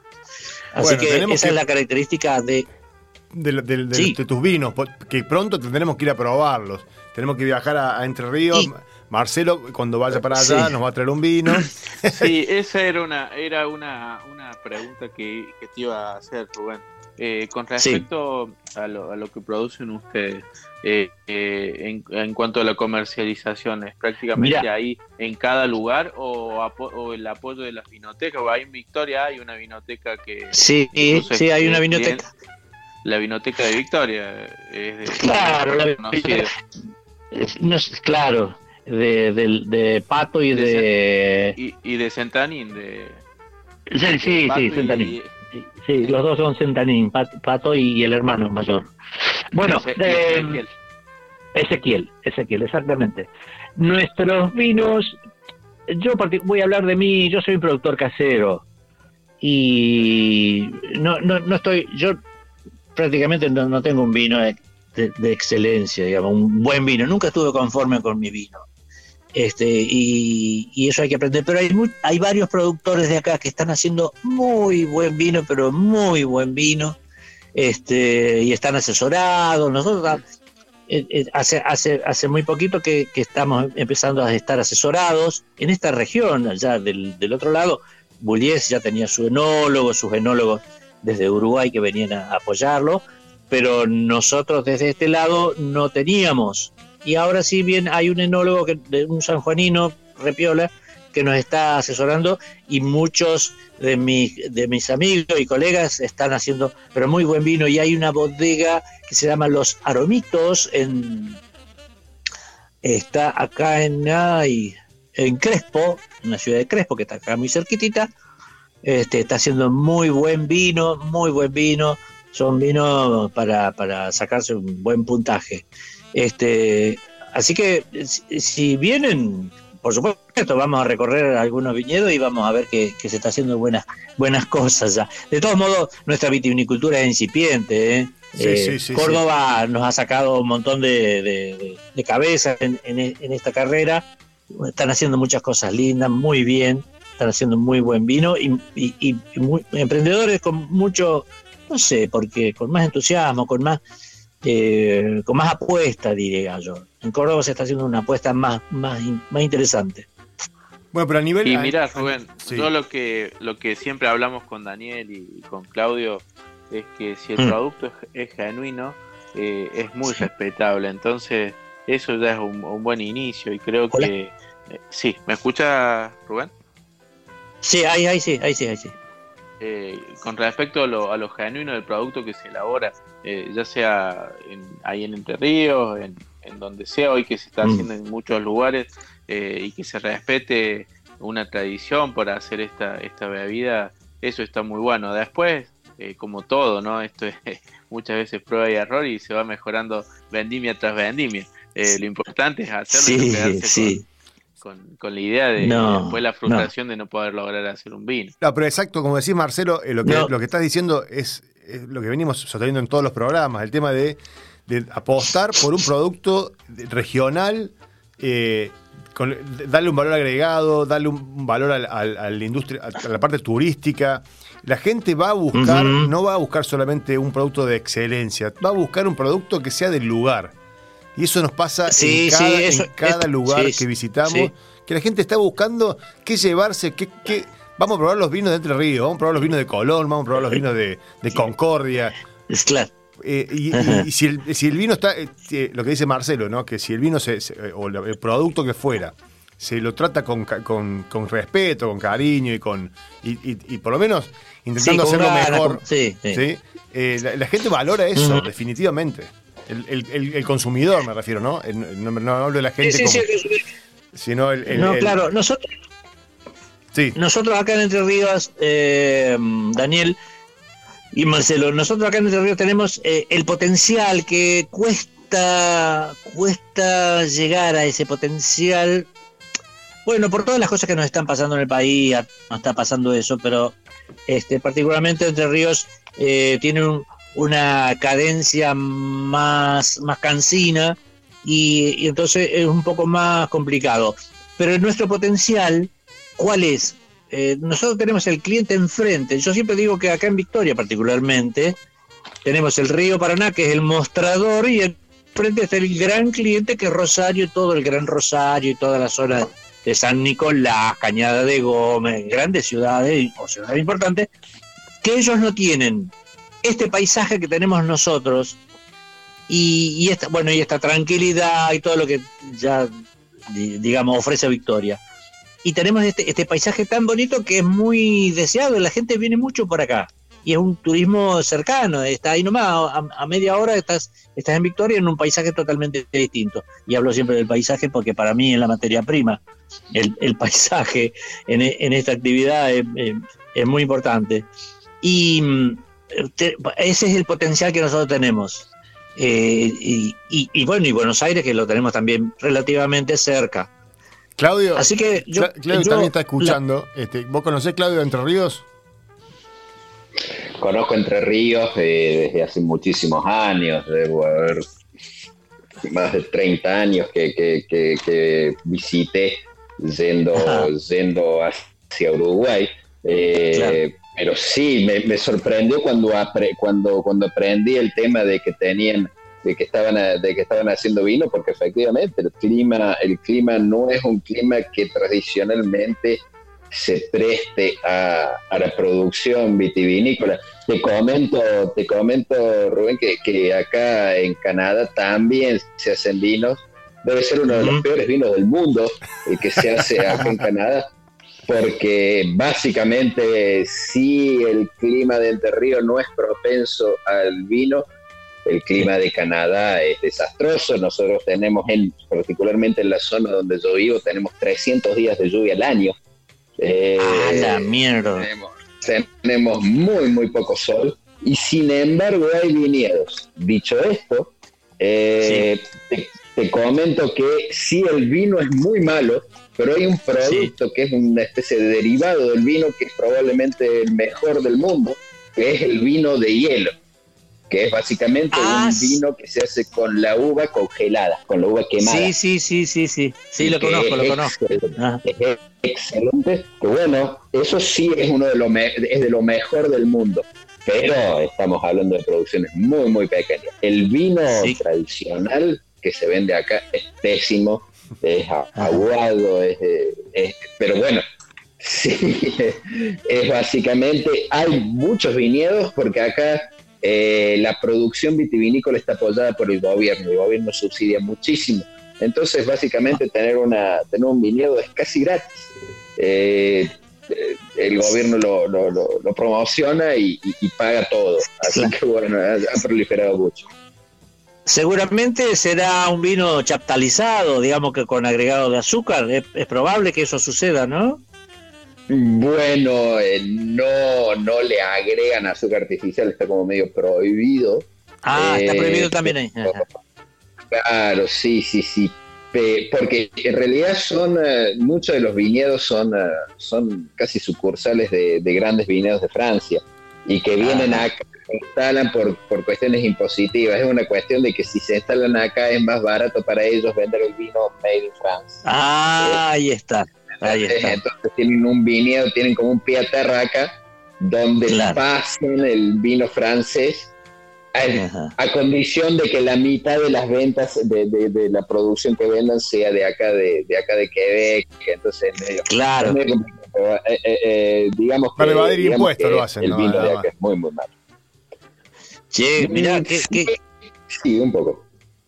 qué, qué interesante. Bueno, nuestro clima, este, sí es, digamos que estamos al límite de no de no poder eh, vinificar, digamos, en condiciones normales. A veces hay años que es imposible, este, pero bueno, eh, ese- eso, eso es lo que nos pasa y además no hay que no hay que protestar contra eso porque ya sabemos que quienes plantamos acá ese es el, La regla del juego. Exactamente. Esa es la condición, hermano. ¿Quiere- ¿Qué te va a andar? eh, eh, Quieren tener paisaje bonito y, y vino de primera, ¿no? eh, y- sí, ¿qué, qué te pasa? No, claro, es así acá. Así que, este. Bueno, pero qué, qué a veces es interesante. peliagudo. Y nuestra, sí, y nuestra, nuestras aplicaciones, Daniel y, y Marcelo, Claudio, las aplicaciones acá son cuantiosas, ¿viste? Hay que darle todas las semanas una, una buena pasadita de, de, de fungicida o de algún eh, preventivo, ¿viste? Claro. Es, eh, Es más costoso Es complicado, es Bueno, complicado. pero no tienen problema de agua, digamos. sí, Hay, hay problema de agua. no, no, no. eh, lo costoso no sería tanto lo costoso, porque no son productos tan caros y las viñas nuestras, ya te digo, son de una hectárea, dos hectáreas, por lo menos la mía y, la, y las de esta zona, ¿no? Eh, no, no, no sería lo costoso, pero sí lo trabajoso, ¿viste? Ay, la semana que viene, ay, lloviznó, ay, Dios, otra vez. O, se- o- o está húmedo, hay 60% de humedad, ya tenés que tener este, las antenas paradas porque se complica, ¿viste? Claro, claro, claro. Si tuviéramos ve- 10%, 10 de humedad, 15%, lo cual es muy extraño que suceda eso acá. Este, pero bueno, esa es la lucha nuestra, la hormiga, la, la- la rama negra, que no sé si ustedes la conocen, la rama negra es un yuyo que no, No te perjudica prácticamente, pero, pero bueno, es, un- es, un, es un yuyo que no, no lo combatí con nada. Entonces, cada 10 días hay que, hay que, hay que pasar la, la moto guadaña entre la viña, un poco por, por estética y otro poco porque también, si no, estás metido en el medio del yuyal y después eso, cuando llueve, hace que vos tengas más, más vapores ahí. Digamos, lo ideal sería tener eh, Claro, du- du- nada. dura- la humedad dura más tiempo. césped. Claro. Y Sí, claro, sí, y sí, claro, porque sale el sol y sabe que es vapor que se eleva y eso es eh, bonobón para los hongos. Claro. Claro, tal cual. Bueno, Así mira, que- este, yo le voy a contar a, la, a la audiencia que me está, nos está viendo por internet, por, la- por el streaming de YouTube, que yo, yo hoy abrí Ajá. un chardonnay que se llama Correntoso. Lo- porque lo fui, fui a una, una vinoteca y dije, ¿esto qué es? No lo conocía. Patagonia, familia de vinos. Y cuando doy vuelta Mm. la etiqueta dice que está eh, embotellado en, San Pa- en los viñedos de la Patagonia en San Patricio del Chañar. Así que Ah, dije, mira, Sí, sí. no lo yo mira, yo conozco Hablando casi- de San Patricio, Sí, contame, pregúntame, pregúntame. nosotros, nosotros estamos saliendo en, en directo también en, en San Patricio, ¿verdad? Sí, totalmente, por Radio Chañar, tal bueno, cual. le quiero, quiero, quiero mandarle un, un- un abrazo a Jorge, que eh, gracias a él eh, tenemos este contacto, a Jorge Sí. Martínez Arias, este ahí que tal, es- creo que es secretario de Cultura, Sí, ahí de San Patricio sí, y- de gobierno, y- todo. y quiero y bueno y, y- y voy a hacer un paréntesis Jorge yo tengo varios amigos acá que son de eso que yo digo que son que son con cabeza sin techo viste porque son, son geniales por lo menos lo- los míos. Y este me parece que es uno de esos también que no tiene que no tiene techo en la cabeza porque es muy es muy emprendedor el loco. Lo- yo lo aprecio un montón y creo que es uno de los que yo contagié también con esto de la viticultura. Después se me escapó.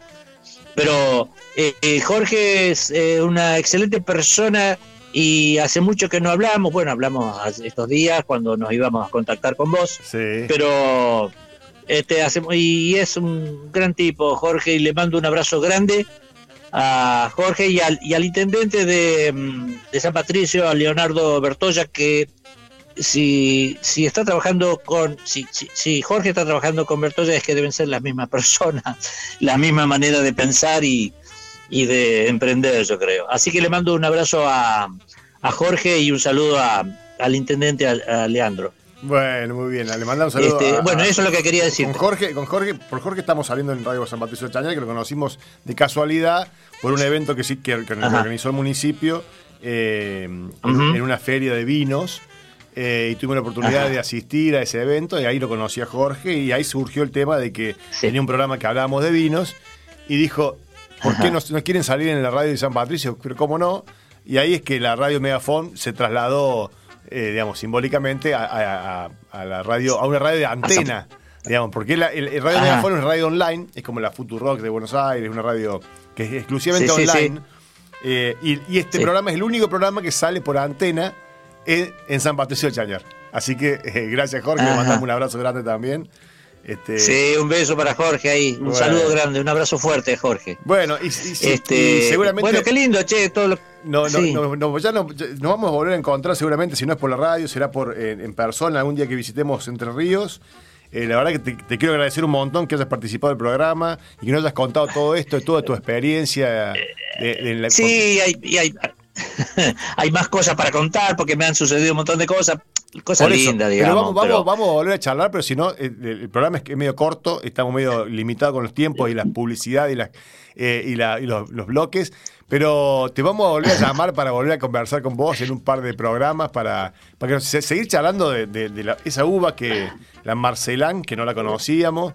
eh, y, y- y la- y que nos cuenten más si- si de la Chardonnay, que es la, supuestamente la uva que quieren impulsar desde Entre Ríos como la uva eh, insignia, ¿no? Sí, sobre todo Marcelán, Marcelán y Chardonnay son las dos que nos recomiendan y estamos viendo nosotros, estamos comprobando este, los resultados. Así que, bueno, vamos a encontrarnos y después te quiero contar también, cuando nos volvamos a encontrar, el impulso que está teniendo, incipiente, repito, pero pero el, el propósito y lo, y lo que hemos logrado, la carrera de enología que hemos logrado eh, abrir, este, los Contanos, contagiados eso, que un poquito que- eso, contanos un poquito eso que es muy interesante. la- de- sobre la carrera de enología. Sí, sí. Bueno, eh, eh, em, a mí me pareció, y siempre un poco fui yo el que iba adelante eh, jodiendo con estas cosas, y entonces dije, pucha, nosotros tenemos que tener nuestro enólogo, porque bueno, viene, viene un sanjuanino, un mendocino, o de donde sea, y, tienen, y hay otras cuestiones, y entonces nosotros tendríamos que tener nuestro enólogo, bueno. ¿Y qué, pasa? ¿Por qué no tenemos nuestra carrera de enología? ¿Por qué no la...? Y le, hicimos, la empezamos a armar, hablé con el gobernador, después hablé con el INTA y después ahí lo junté al Instituto de Vitivinicultura que nos dio una, una gran mano este y logré que, que, nos juntáramos y bueno, vamos a armar la carrera, así que hubo que escribirla, eh, hacerla Qué loco. Este, y después se aprobó en el gobierno, en el gobierno nacional, se, aprobó y en el 2017 se abrió la primera corte de, eh, de tecnología. Em, Tecnicatura Superior en Enología y Fruticultura. Muy bien. Cosa que la, la, la fruticultura. Sí, fue la, fue la primera carrera extracuyana que se, que se abrió. Muy este, bueno. y, y, eso, bueno, y después se abrió en Colón también y bueno, y vamos para adelante y que siga.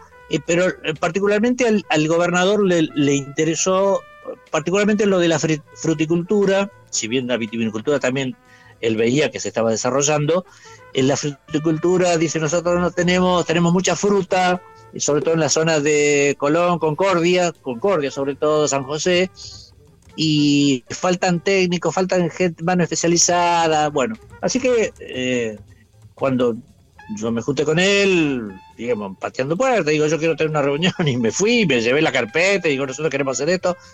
Y nos apoyó decididamente, ¿viste? Entonces dije, bueno, qué bueno, ¿viste? Que hay que moverse un poco y, y en realidad hay que pensar en los que vienen, ¿viste? Y el no, ya, está, ya, lo tenés, así que hay que. Hay que Pero claro, ¿qué te, qué, qué, Totalmente. Claro, ¿qué, ¿qué, necesito? La corbata para ir a, ver, para ir a hablar, nada más. Pero muy bien, bueno. lo que, bueno, entonces, entonces la, próxima vez charlamos un poco más de la carrera, charlamos de cómo, cómo fueron armando eso. de eso. te voy a llamar para que charlemos de eso, que nos cuente un poco más de cómo cómo armaron una carrera de la, de la nada. Bueno, obviamente los programas lo habrán sacado de otra, de otra tecnicatura, seguramente. No, los programas ya estaban, pero había que. Sí, había. Los programas ya, ya estaban, uno tenía que tomar lo que había hecho en Mendoza y en San Juan, ya hay varias, varias carreras. Y, y entonces eh, había que tomar eso, pero lo mismo había que darle una impronta particular eh, que la fruticultura le dio un poco de esa, de esa impronta, pero después había que conseguir los profesores, después había que conseguir... Este, y al principio, al principio lo, tenés que... Matemática, inglés, prácticas profesionalizantes que había que, que gestionarle y que había que ver dónde, dónde hacíamos las prácticas. Pero bueno, eh, vamos para adelante. Muy bien. Este, así que. Felicitaciones. Así que ahí, ahí surgió eso.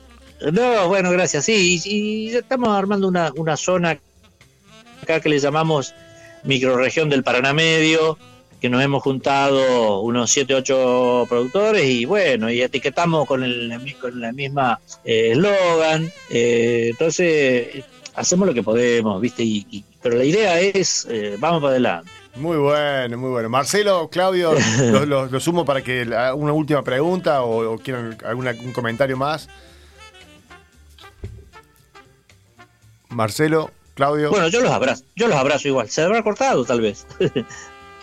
no, no, no, no, no. Yo por mi parte realmente mis felicitaciones para, para Rubén por realmente el trabajo tan, tan grande y con tanta pasión que lo está haciendo eh, y que bueno, ya en otro momento vamos a, vamos a seguir charlando más, más, más pormenorizando, ¿no es cierto? Por ciertas, ciertos detalles que, que, que para ver cómo avanza, cómo avanza este proyecto.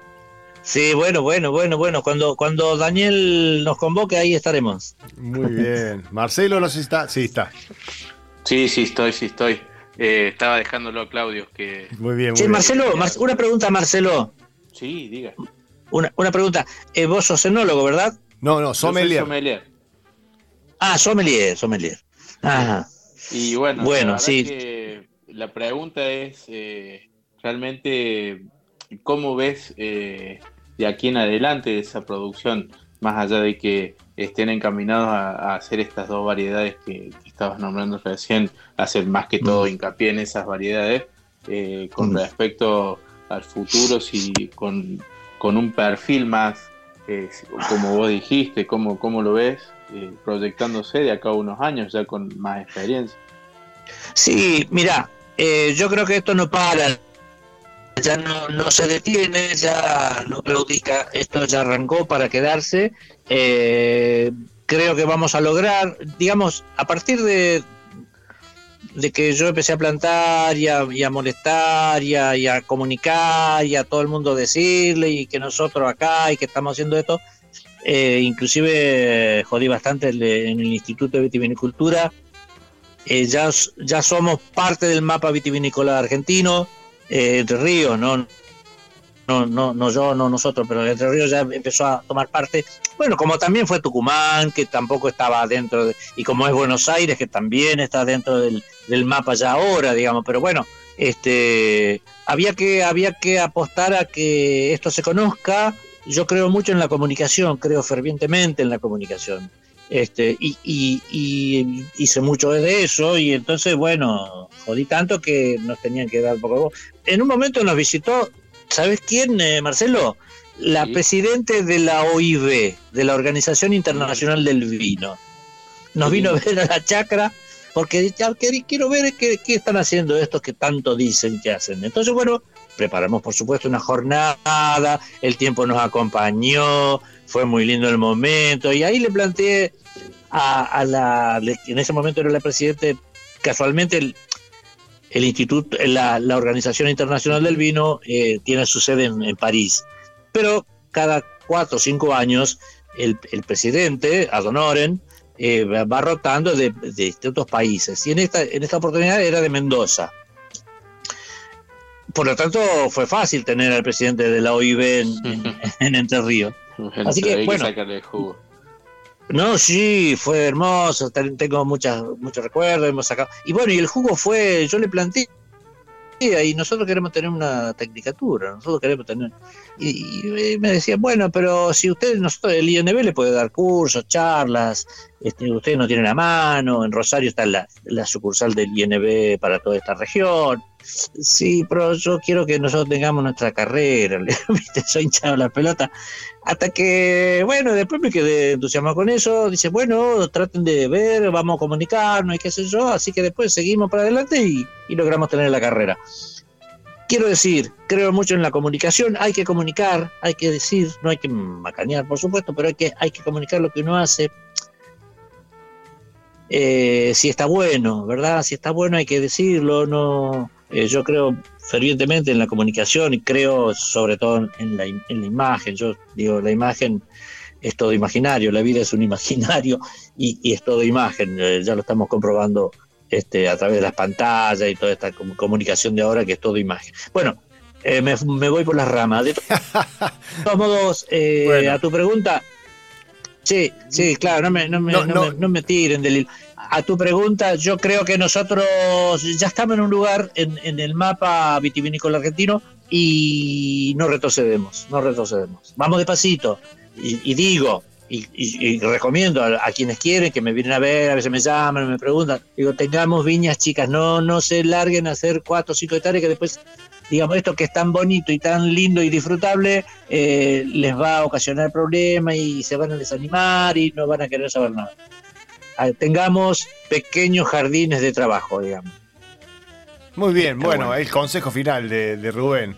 Bueno, gracias Rubén, te, mandamos un abrazo grande y pronto nos volveremos a comunicar para, para, para conversar un poco más de la carrera y de, lo que estés haciendo en ese momento. Dale, bárbaro. Volveremos como la caspa, como yo digo siempre. Volvemos como la caspa. Nos encontramos, Dani, eh, cuando vos digas. Cuando vos nos convoques, ahí estamos. Bueno, gracias, gracias. Un abrazo grande, Rubén Tealdi, desde Entre Ríos. Eh, Victoria, eh, para toda la, audiencia de Entre Copas y Vinilos acá en Neuquén, para la gente que nos escucha en Canadá. Y todo el mundo, y, para todo el mundo. En Córdoba, en, bueno, en todos lados, en todo el país. Córdoba, hermoso Córdoba. Así es, nos manda saludos, dice, Susana, dice, saludos de Córdoba, muy picante el entrerriano cordobés, dice. muy bien, ahí te manda saludos a la gente de la audiencia. Es como, es como decir, Che, eh, y cierro y, la corto. Es como decir greco-gallego, más o menos, ¿viste? Entrerriano cordobés, muy. Es raro, es raro, es raro. Bueno, Bueno. Es raro, un abrazo. Y, un abrazo. y acá, acá nosotros, nosotros lo, lo, lo, decimos nosotros los, los neuquinos, decimos acá. Nosotros los neuquinos. los neuquinos, Cordebe. No, iba a decir una, una, una, torpeza, pero no, no lo voy a decir. Bueno, un abrazo grande, Rubén. Hasta la próxima. Chau, un abrazo, nos escuchamos nuevamente. un abrazo. Bueno, ahí estábamos con Rubén Tealdi, eh, eh, productor viñatero de, Entre Ríos. Eh, le agradecemos un montón. Marcelo, este, tenemos que probar eso, los vinos entrerrianos. vos probaste, me decías, el, el. Exactamente, la verdad que siempre, viste, que causan algunas intrigas las cosas cuando uno no, no, conoce o cuando son muy nuevas. y sí, la verdad que como siempre, uno tiene que dar esa, eh, esa idea de que vas a encontrarte con una característica totalmente distinta a lo que uno está habituado. Exactamente. Pero está bueno porque la realidad que el trabajo de un año o de dos años, pues, por lo general siempre en estos son vinos jóvenes, claro. entonces eh, encuentra eh, fruta o quizás un poco más menos de alcohol, menos agresivo eh, y no deja de ser bueno, porque la verdad que, que se pueda consumir está bueno. Bueno, después eh, eh, es una, una, cuestión de, gusto de cada uno. Sí, sí. Acá, acá la, el, el, cambio rotundo que yo he visto, o por lo que he escuchado, que, o, que menciona la gente de San Patricio del Chañar, desde. porque ya tiene alrededor de 20 años la, la producción viñatera acá en la región eh, y fue, y fue un, antes y un después cuando empezaron a, ayudarse entre, entre los viñateros también. El trabajo, el trabajo en conjunto que eh, les mejoró las técnicas a toda la, zona, entre las cinco bodegas principales, eh, porque iban, era prueba de error, como, como, nos contaba Rubén, pero a, a, gran escala, ¿no? Porque había Acá había más de 3.000 hectáreas, creo, sembradas al principio. Directamente se sembraron y, empezaron a trabajar con profesionales. Pero no fue fácil porque se, metieron con la uva, la Pinot Noir, eh, que es una uva compleja. Y, sí, súper delicada. Claro, muy delicada. Bueno, nos has contado un montón eso. Em, así que bueno, bueno ojalá que, siga, que siga habiendo regiones que se produzcan vinos, que, que se anime la gente a producir eh, o lo que sea, si no son vinos de uva, que sean vinos de fruta o de otra cosa, este, y que nosotros tengamos la, posibilidad de probarlos, por supuesto. Eh, pero eh, esperemos, espero que pronto poder probar. El otro día probamos el vino de, mm, del norte de Córdoba, de la zona de Salinas, que me encantó. A mí te conté yo eso, sí, ¿no? sí, sí, sí, sí. Muy rico que me regaló, mi hermana. Sí. Así que, y hoy estoy probando este, este, este Chardonnay de, de, eh. de, no sé de dónde, porque la verdad que dice, dice que es de San Patricio embotellado, pero no sé dónde están los viñedos. No, sé, eh, si deberían de Es de Malma, ¿eh? Ah, de Malma, ahí está, acá lo vi. No, perdón, sí, ya sé, ya sé. Claro. Vos lo conocías. A ver, Marcelo, en, en, Argentina entonces tenés eh, Cuyo, tenés Río Negro, tenés... Eh, en toda la Argentina. No, en todos lados. Ríos En La Pampa, en Chubut. en, Chubut. Buenos Aires. ¿Y el Chubut también vino? Sí, sí, sí. Chubut, San Juan, San Luis, Catamarca, La Rioja. En Catamarca también, sí, en Catamarca también. Sí, bueno. ¿En Santiago del Estero también? Sí. Bueno, quedan muy pocos lugares donde no se hace vino en realidad, entonces. Y sí, eh, quedaría el más extremo, que sin duda debe ser muy difícil y capaz que nunca se ve eh, llegar a, lo que es eh, Tierra del Fuego y toda esa zona es muy ya sería algo es como un Canadá totalmente, vino de hielo tendrían que hacer. Exactamente.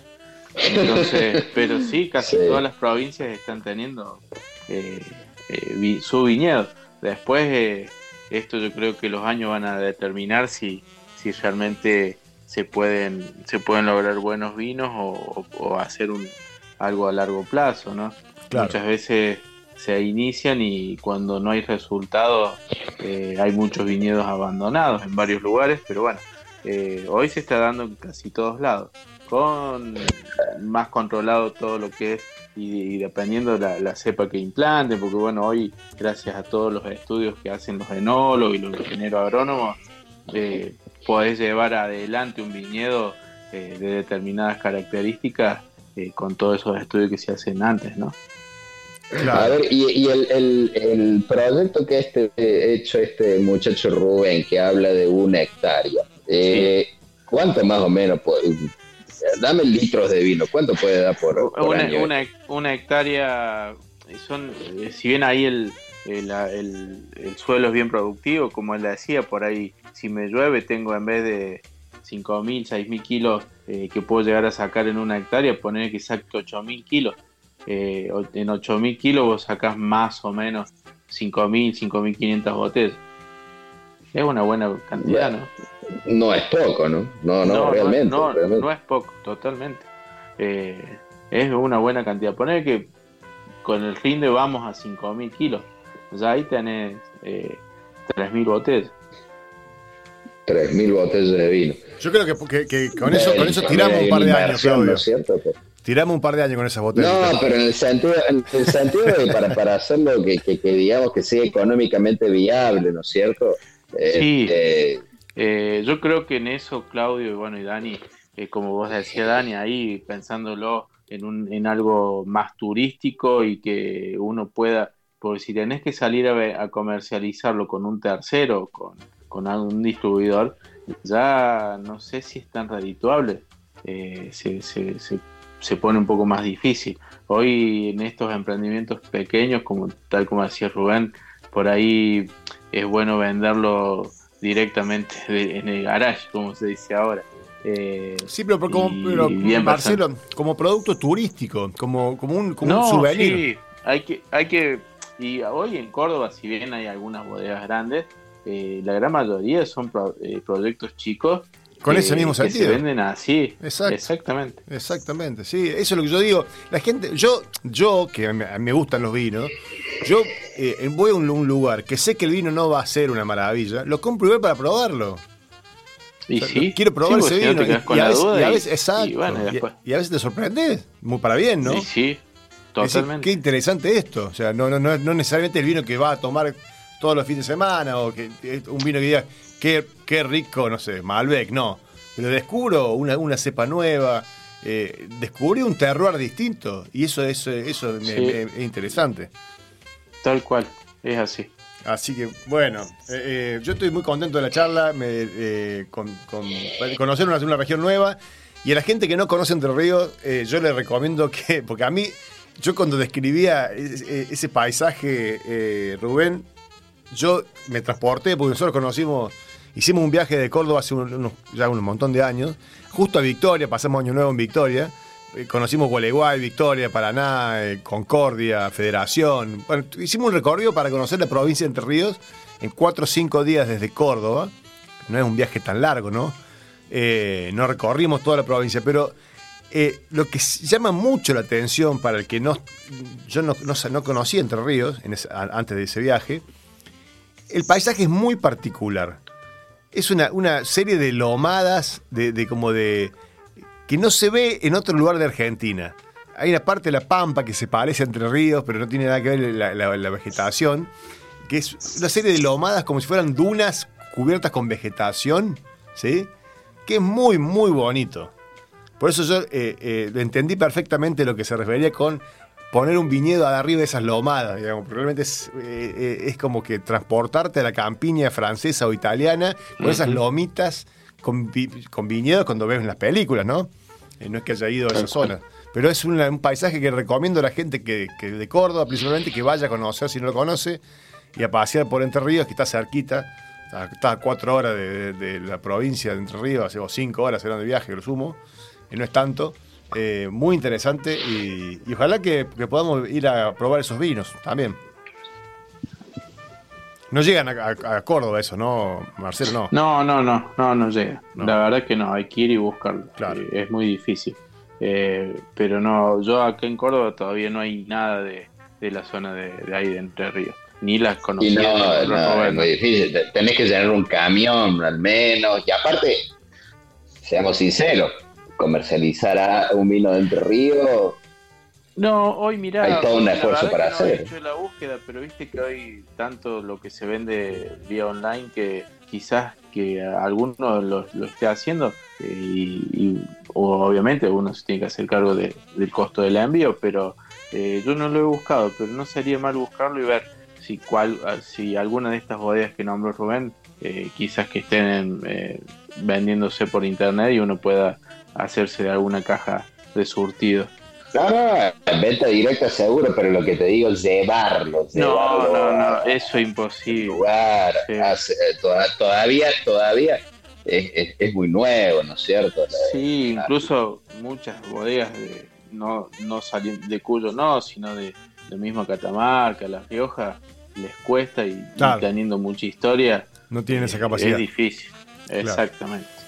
Así, bueno, Marcelo, te, em, nada, te, hizo largo esta, esta, charla. Te agradecemos como siempre un montón eh, que hayas participado. Y, eh, y, bueno, el martes que viene seguiremos charlando de, de, este o de otros temas más este, que, vayan surgiendo. Este, nada, gracias como siempre. Y pronto nos vemos en Córdoba. Ya, para diciembre estoy por allá, así que estamos organizando, estamos organizando con nuestro, nuestro gran amigo en común, Pablo eh, una, una cata de whisky, ¿eh? Bueno, estamos organizando. para diciembre. bueno, bueno, el whisky se toma todo, todo el año. Bueno, dale. Este, eh, él la quiere hacer antes, pero yo no creo que no puedo ir, así que yo lo estoy tratando de que la tire para diciembre. Este, vamos a organizar con la, con, la gente de Whisky Copina, seguramente, invitaremos. Uy, qué bueno. así que, con, ¿cómo se llama? Se fue el nombre de Viale. bueno, le mandamos un abrazo que no quiere salir al aire. El, creador de Wiki Copina me dice, no, no me animo a hablar por la, por la radio. Bueno, ya lo vamos a convencer, así charlamos con él también. Que hace un whisky muy rico, hizo un triple tridestilado, el último que, lo, que hizo, que está muy interesante. Eh, así que ya lo vamos a tratar de convencer. Y ya nos juntaremos, Marcelo, por allá. Gracias. Bueno, dale, dale, dale. Nos vemos. Chao, chao. Un abrazo, Marcelo. Un abrazo, Marcelo. Chao, chao. Bueno, ahí estábamos con eh, Marcelo Molina, sommelier, del programa Entre Copas y Vinilos y sommelier de las perdices también, este que nos hace siempre el aguante y nos desburra con un montón de temas de, relacionados a lo que venimos hablando. Claudio, este, nos quedan 5 o 6 minutos de programa. Eh, ¿Por dónde querés que salgamos? ¿O, escuchamos un.? No, déjame, déjame, déjame, déjame hablar del gran triunfo del fin de semana en el cual volvimos al fútbol grande. Bueno, felicitaciones, muy bien. Un saludo a toda la gente de Alberdi, que, es, que vuelven a primera, vuelven a, jugar contra, el, contra su papá Talleres, así que bueno, muy bien, bien bienvenidos. Ve, gracias, como si ustedes fueran los dueños. Luego, no hablemos mejor, porque nosotros estuvimos en el purgatorio. Ustedes pasaron 12 años en el infierno. Así que no, no. Vos, viste cómo, cómo es el, torneo federal. Yo no. Dos veces. Dos veces, sí, sí, sí.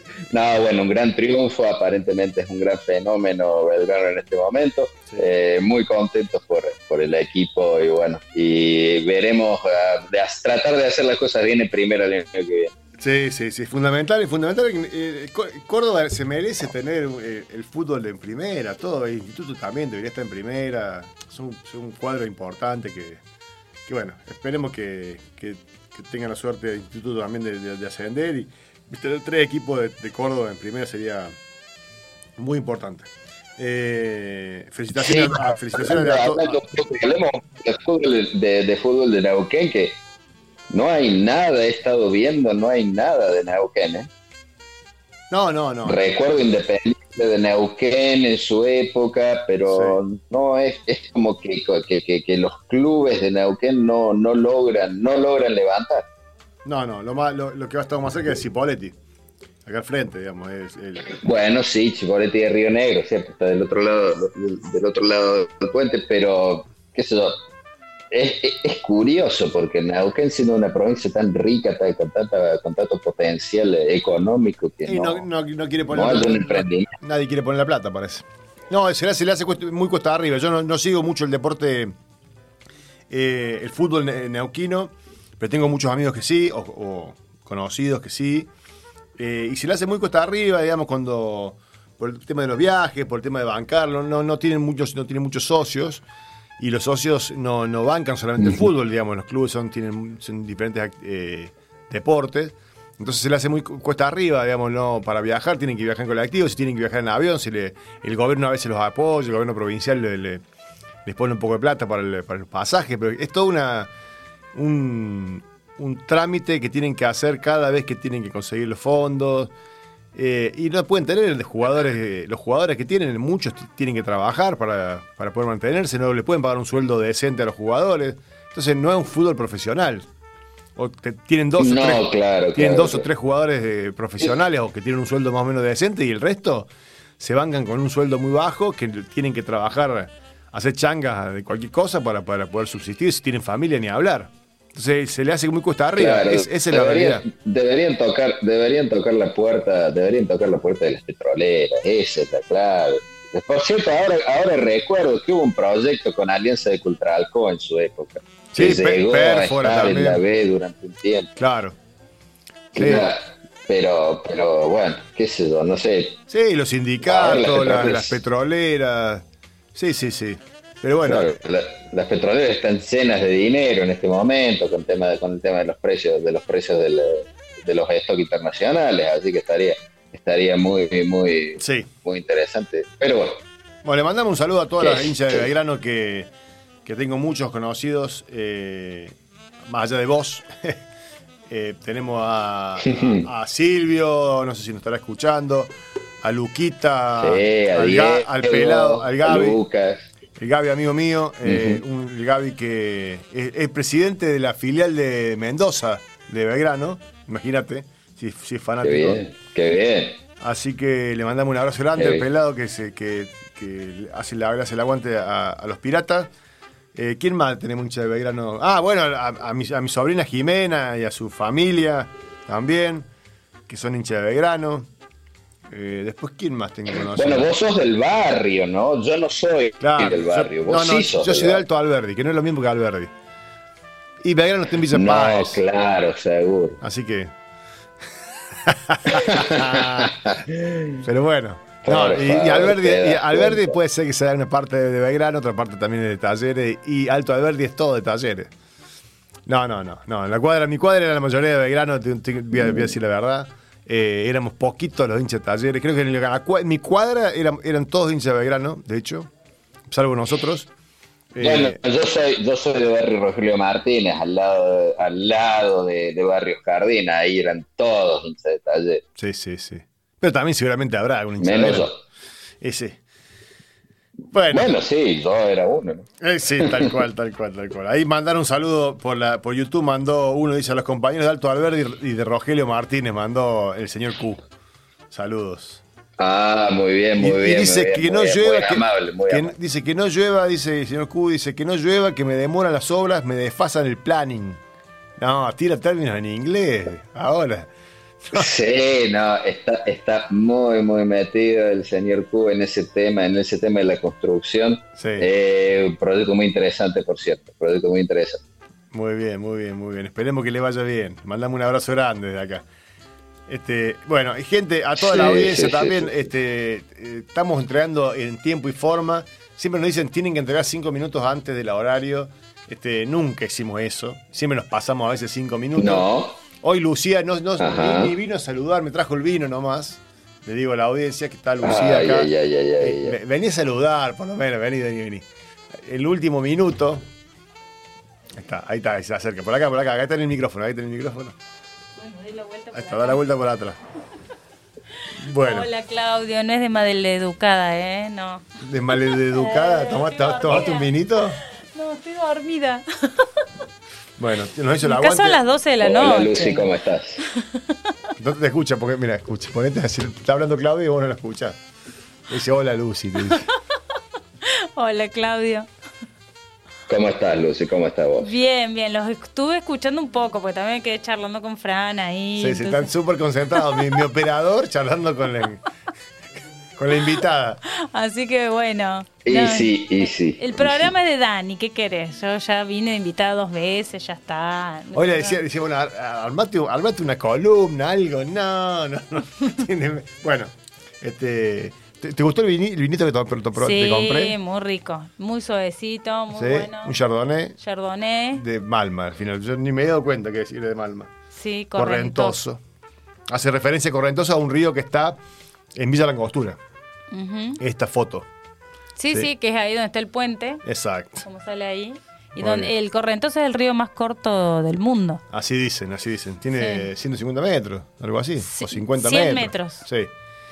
Une dos lagos. Claro, une Sí, dos lagos. une dos lagos. Naturalmente, ¿no? Sí. No, no es un canal que hicieron. No, no se pusieron con una pala así. Sí, aunque parece, vos lo ves, vos lo, vos lo ser. ves al, al- Capaz que lo armaron a por arriba del puente y decís, la puta esto. Esto acá se pusieron a armarlo para Sí, sí. juntar los lagos. Bueno, Claudio, este, mandamos saludos a la gente de Belgrano. eh, eh, contame. ¿Por qué? ¿Por qué?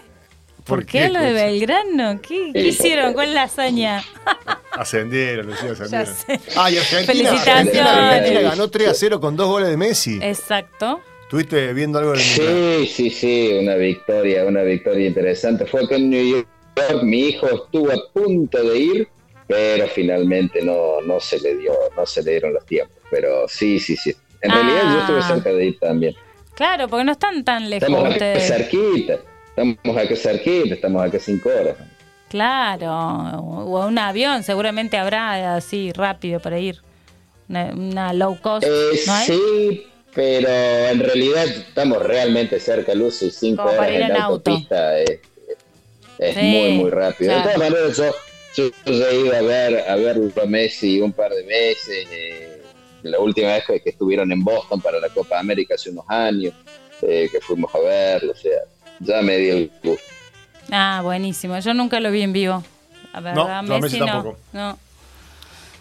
Es Igual. Es un gran jugador, es un gran jugador. Oh, sí, ni hablar, ni hablar. Hizo dos goles. No, Hoy, y no, no, lo sé vi, no lo vi. lo Yo vi el gol de, vi el no gol de Julián Álvarez antes del, del par- del- de comenzar el programa. Y después ya me concentré en el programa, no, no, no vimos. no Pero vi hasta nada los más. 40 minutos no había entrado Messi, por eso te digo. Y el, el tercer gol lo hizo en el minuto 88. Mira, O sea, de tiro libre, 3 a 0 fue. 3 a 0. Bueno. Bueno, Así felicitaciones a, la, a la- a la selección argentina de fútbol, entonces. sí, vamos que arrancamos. Sacá una todo. foto, Fran, este, de- del momento este eh, eh, Histórico. Bueno, bueno, a la audiencia de Entre Copas y Vinilo le mandamos una- un beso grande. Gracias por acompañarnos. A la gente de San Patricio del Chañar también, eh, que nos sigue por Radio Chañar, 87.9. eh, Radio Chañar. Eh, Claudio, eh, gracias por, como siempre, por acompañarme desde allá, desde Canadá. Y gracias, Fran, por el aguante, como siempre. Bueno, un gran abrazo para todos, Dani, Lucy, Fran, eh, a toda la, la audiencia y que tengan una excelente semana. Ah, sí. Igualmente, Gracias, un claro, abrazo igualmente grande. para vos. Bueno, y nos vamos escuchando. Siempre un placer. Gracias, Fran. Escuchando Pedro Aznar, ¿puede ser? Nos vamos escuchando Pedro Aznar. Dale, gracias. Nos vemos. Adiós.